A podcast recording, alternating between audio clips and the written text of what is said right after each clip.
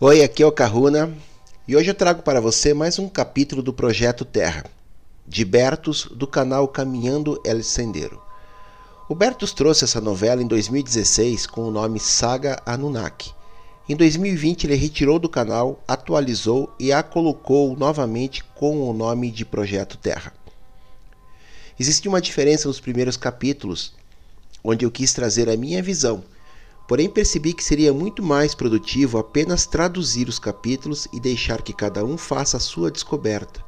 No fundo, o que se faz é trazer mais perguntas que respostas, porém adicionando interrogações pertinentes nas histórias que nos foram contadas. Existem algumas incertezas com datas e eventos relacionados, porém foi uma maneira muito inteligente do Bertus de tentar colocar a nossa história de milhões de anos em uma linha temporal de entendimento. É possível que durante os vídeos você acabe acessando algum fractal seu por ressonância e isso acabe reverberando dentro de você, como se você já soubesse tudo isso, ou até com sentimentos e emoções. E esse é o meu objetivo: religar você ao seu tecido de consciência e a todos os seus fractais, para que você se liberte dos contratos e implantes do cristianismo, de Evé, de Jeová, entre outros. Sou terapeuta, atendo presencialmente aqui em Curitiba e à distância no mundo inteiro. Desenvolvi um método que, através da apometria, cura estelar, magia, reintegração psicoespiritual, entre outras técnicas associadas à minha ancestralidade e conexões, me permitem conectar com seu tecido de consciência. E com isso removemos implantes, holografias e tudo aquilo que está controlando você possibilitando que assuma o controle dessa e das outras experiências, pois para mim o tempo não existe e esse trabalho é realizado nesse universo que é você. Se quiser saber mais sobre o meu trabalho, me chame no WhatsApp, que está disponível na descrição do vídeo.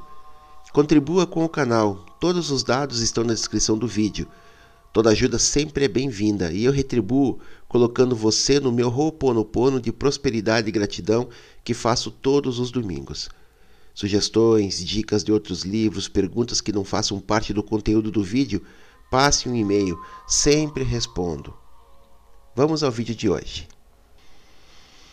Como já vimos em capítulos anteriores, após o dilúvio universal e as suas consequências, as forças da Federação viram a impossibilidade de expulsar as facções Anunnakis aqui da Terra sem causar uma destruição planetária maciça foi tomada então uma decisão a partir dos planos ascendidos da Confederação, juntamente com a consciência da própria Gaia, em estabelecer uma quarentena planetária. Assim ocorreu o nosso aprisionamento neste planeta. Mas, graças a isso, as raças Anunnakis mais densas também foram enjauladas, bem como as entidades arcontes que desta forma não contaminariam mais outros sistemas. Para a Federação Galáctica, o trabalho de vigilância e o assédio contra as forças Anunnakis era um esforço contínuo e exaustivo. Por outro lado, também para as várias raças Anunnakis, a sua qualidade de vida era bastante pobre.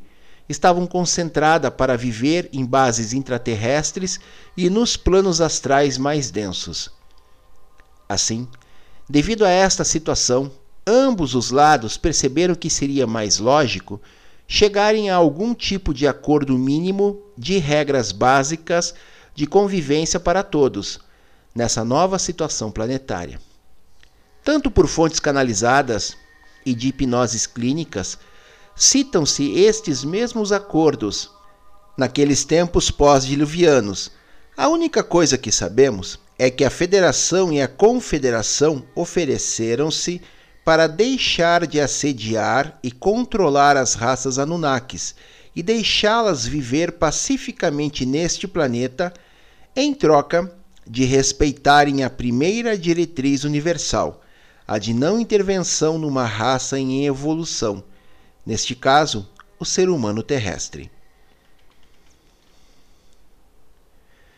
Naturalmente, que desde a intentona galáctica, o Conselho Galáctico não confiava, obviamente, na palavra dos Anunnakis, incluindo assim uma cláusula que permitia que, se uma das partes violasse a primeira diretriz, a outra teria o direito de intervir nos assuntos planetários com a mesma intensidade, procurando com isto alcançar um certo equilíbrio de forças, e é devido a este acordo que os deuses não foram a partir de então diariamente visíveis, intervindo holograficamente através de diferentes tipos de dispositivos tecnológicos, como as famosas bolsas de mão Anunnakis, vistas e representadas nas diferentes civilizações e continentes.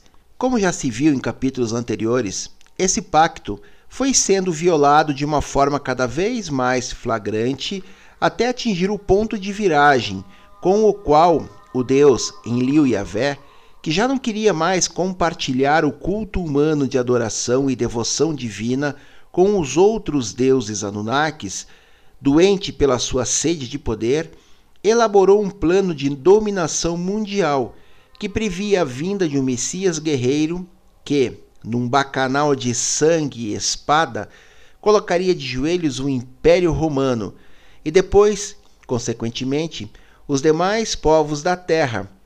Isto, como vimos, foi a gota d'água para que a Confederação, diretamente junto com os planos ascendidos, tomassem a decisão de que o próprio Mestre Jesus encarnasse no planeta, passando por cima da primeira diretriz, dado o caminho que estavam seguindo os acontecimentos.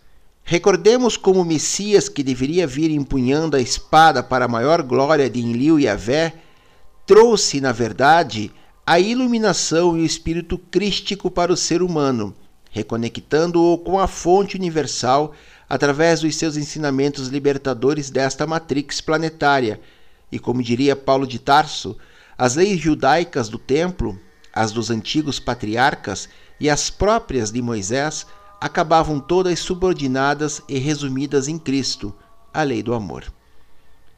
Esta missão de infiltração de Jesus, não prevista pela regência reptiliana e arconte de controle da Matrix, fez disparar todo tipo de alarmes no sistema obscuro de controle planetário, que, como vimos nos capítulos anteriores, empreenderam uma corrida desenfreada para perverter e enterrar ao máximo possível as verdadeiras doutrinas do Mestre. Desta forma, os ensinamentos gnósticos foram progressivamente perseguidos pela ortodoxia cristã que estava se desenvolvendo, e é por isso que somente recebemos textos gnósticos de Nag Hammadi, que foram enterrados especialmente nos séculos III e IV, porque eles já sabiam que era um conhecimento proscrito, procurando preservá-los para a posterioridade, o que certamente conseguiram fazê-lo. Também foram perseguidos e destruídos, como já vimos, tanto o arrionismo como o priscilianismo, que apresentavam um dogma mais aberto e espiritualmente mais refinado e elevado do que a ortodoxia romana de submissão a Deus. E o que dizer da primeira igreja que podemos denominar como verdadeiramente cristã, a britânica, encabeçada por José de Arimateia, por ordem do próprio Mestre Jesus, a qual foi demolida até não restar pedra sobre pedra tanto por fontes canalizadas como por testemunhos de hipnose clínica, nos é dito como esta perseguição não foi apenas fruto do poder humano dominante, mas que foi instigada do plano astral pela energia arconte reptiliana.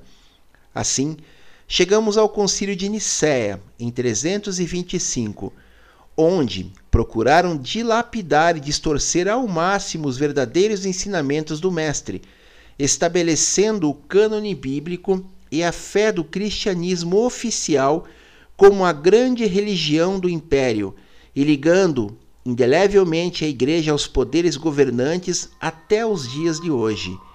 Deste modo, se foi dando assim forma e distorcendo uma religião oficial que mostrava uma fachada brilhante, mas que no fundo estabeleceu um dos pilares mais eficazes sobre os quais o sistema de controle da Matrix se baseou durante milênios. Tudo era válido para estabelecer um dogma de dominação e controle. Assim, uma das estratégias chaves foi a de se sobrepor aos símbolos e festivais pagãos com os do novo credo cristão de Roma. Seguindo esta premissa, temos, por exemplo, a estipulação do nascimento de Cristo no dia 25 de dezembro, tudo para encobrir a festa pagã do Sol Invictus, quando o astro rei ultrapassa a escuridão e os dias começam a crescer, o solstício de inverno. As mentiras da ortodoxia romana a este respeito são tão embaraçosos que, embora nos próprios evangelhos não seja datado com exatidão o nascimento de Cristo, é claramente afirmado que, quando o Mestre nasceu, os pastores dormiam na montanha em oração, pelo que a ciência histórica coloca, logicamente, o seu nascimento entre o final da primavera e o verão também uma das mais terríveis tradições católicas, e as pessoas desconhecem-na totalmente, são as procissões da Semana Santa. Esta exaltação do sacrifício sangrento, da tortura e da punição de um Cristo que nos livra dos nossos pecados em troca de uma morte final horrenda, não é mais do que um ritual sombrio de inspiração arconte para contrariar e obscurecer o renascimento das energias da Mãe Terra durante a primavera, a cor da alegria e o despertar da natureza após o inverno. Assim, em Nicéia, vimos como o gnosticismo e o arrionismo foram intimidados pela ortodoxia romana e, apesar de todas as discussões, continuaram durante semanas. Ali foram discutidas questões capitais, como se Jesus era o Filho direto de Deus, deveria ser, portanto, igual ou semelhante à substância do Altíssimo. Arriot defendeu, e com muito tino, disse que Jesus não era Deus, mas que era, sim, o ser humano mais perfeito de toda a criação. Aqui devemos recordar os primeiros capítulos da saga, quando a raça humana foi criada na constelação de Vega Lira. Como o primeiro ser humano criado foi o Cristo, matriz para toda a raça adâmica. Assim, Nesse tumulto de discussões, foi finalmente aprovado o conceito do caráter trino de Deus, Pai, o Filho e o Espírito Santo, elevando Jesus Cristo, portanto, para o status de Deus. Desta forma, a energia arconte reptiliana manobrava para influenciar a psique das pessoas relevantes do império, tanto nas forças armadas como na classe dirigente romana por vezes escondendo, por vezes pervertendo, tanto quanto possível os ensinamentos originais do Mestre e transformando a Igreja Católica num instrumento de controle da Matrix. Mas, apesar de tudo isso, ainda irritavam-se com dois aspectos capitais que escapavam ao seu controle. Primeiro que, apesar de toda essa manipulação, a mensagem de amor incondicional que o Mestre trouxe a este planeta ainda estava viva. Algo fundamental, porque semeia a possibilidade do ser humano crescer, em consequência, e voltar a ligar-se à fonte universal.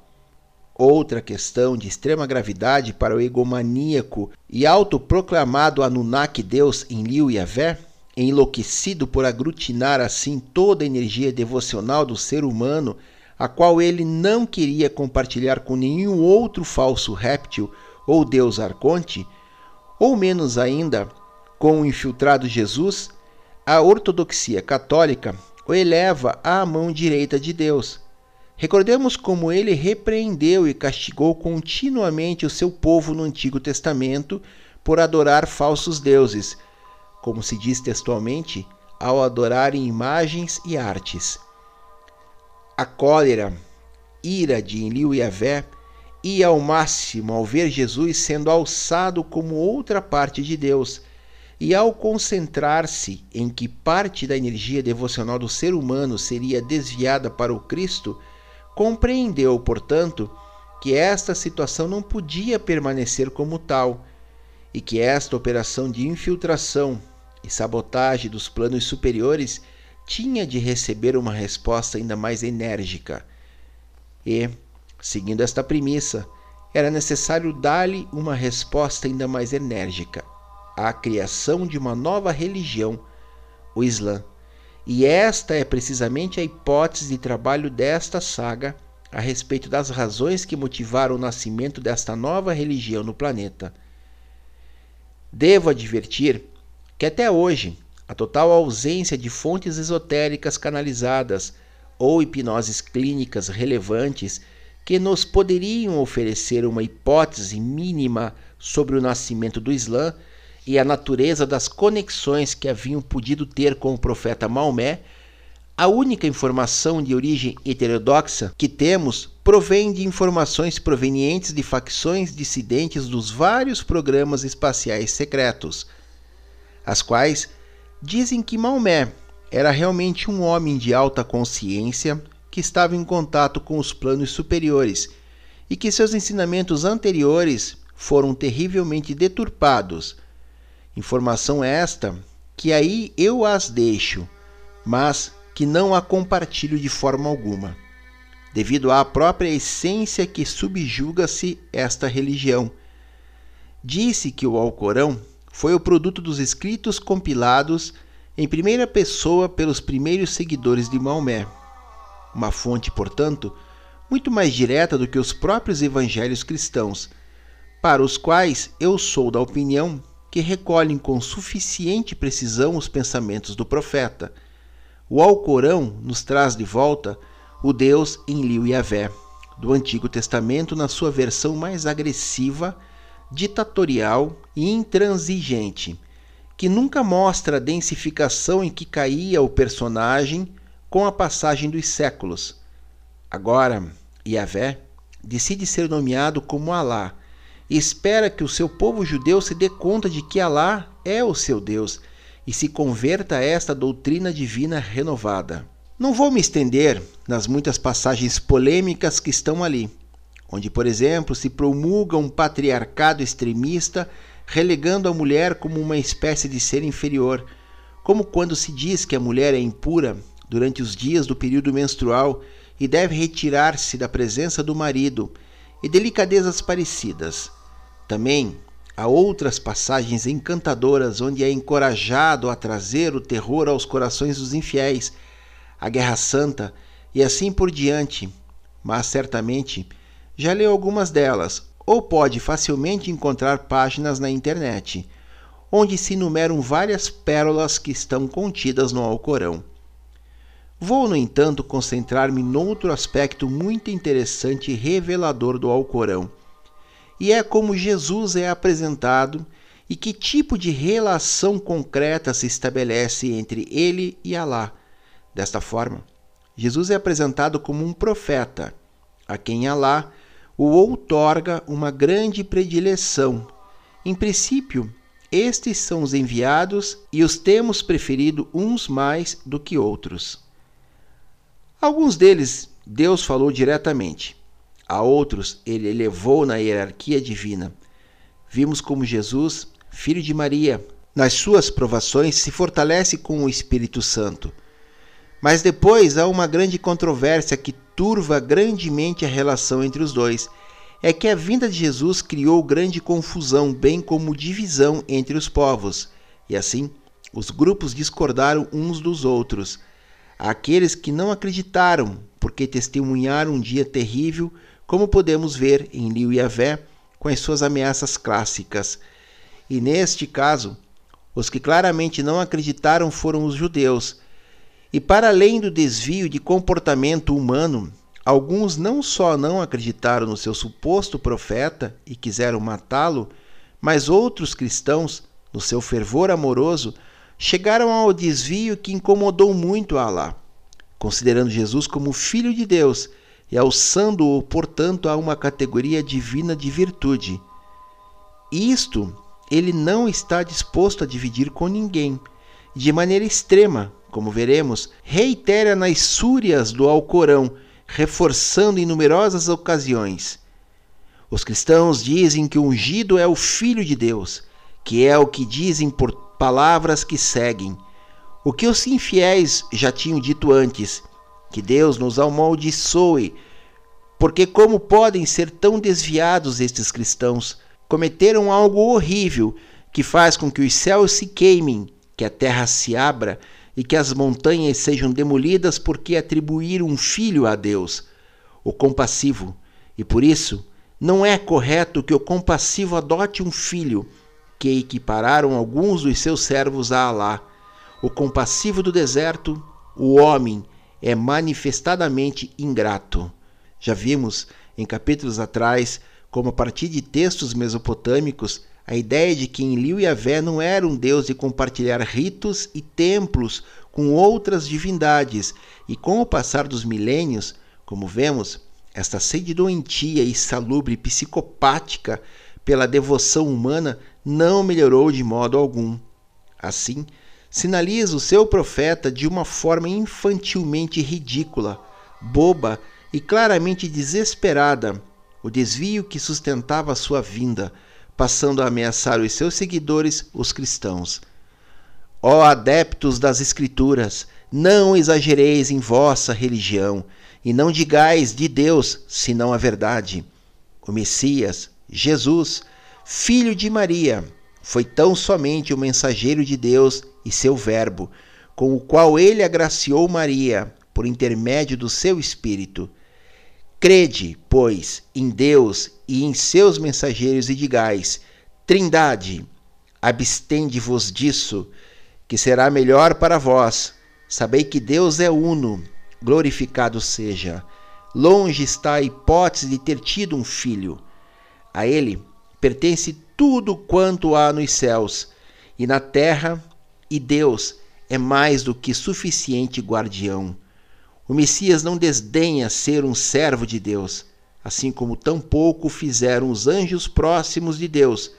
Mas quanto àqueles que desdenharam a sua adoração e se ensoberbeceram, ele os congrega a todos ante si.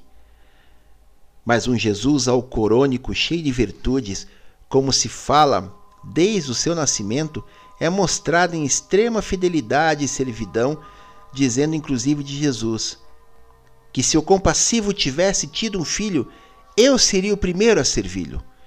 Oferecendo ao Corão em várias ocasiões, até mesmo um Jesus que professa sem hesitação a fé islâmica. Deus é meu Senhor, e o vosso Senhor servi-lo, porque este é um caminho direto. Glorificado sejas.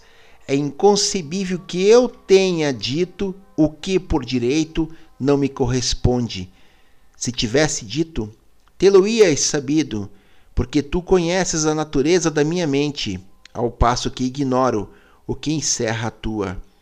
Somente tu és conhecedor do incognoscível. Não lhes disse, senão o que me ordenaste. Adorai a Deus, o meu Senhor e o vosso Senhor.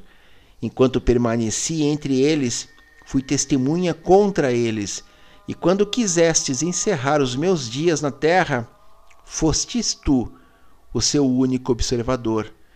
Assim, o grande sábio Jesus alcorônico, na verdade, repudia aqueles no mundo que se dizem seus seguidores sob o nome de cristãos. O próprio Alá reconhece quando informa Momé: são blasfemos aqueles que dizem: Deus é o Messias, o filho de Maria, ainda quando o próprio Messias disse: Ó israelitas, adorai a Deus, que é o meu Senhor e o vosso. A quem atribuir parceiros a Deus, se lhe há vedada a entrada ao paraíso, e sua morada será no fogo infernal. Os iníquos jamais terão socorredores. Em suma, a moral destilada no Alcorão é de um Alá em Liu, em Avé, antiquado, um Deus duro e colérico que trouxe a nova doutrina para dividir e criar conflitos, além de contrariar, tanto quanto possível, a mensagem de amor incondicional trazida por Jesus, mostrando-o como submisso a Alá, quando na verdade a sua doutrina é basicamente um ensinamento libertador, sem religião e sem dogmas. Tudo isso que acabei de dizer nesse capítulo leva-nos a intuir que com a nova interferência no NAC, no estabelecimento do Islã, tanto a Federação como a Confederação ameaçaram com a intervenção planetária. Uma vez que a intente Anunnaki corrompeu de forma tão flagrante a principal diretiva de não intervenção numa raça em evolução, E eu digo que deve ser intuído, uma vez que não é explicitamente declarada pelas fontes, onde parece reinar um certo obscurantismo. O que é citado por muitas fontes é que mais uma vez um acordo mínimo foi obrigado a tentar alcançar uma certa coexistência entre as raças negativas e positivas deste planeta, salvaguardando tanto quanto possível e a capacidade evolutiva do humano terrestre a que tem direito.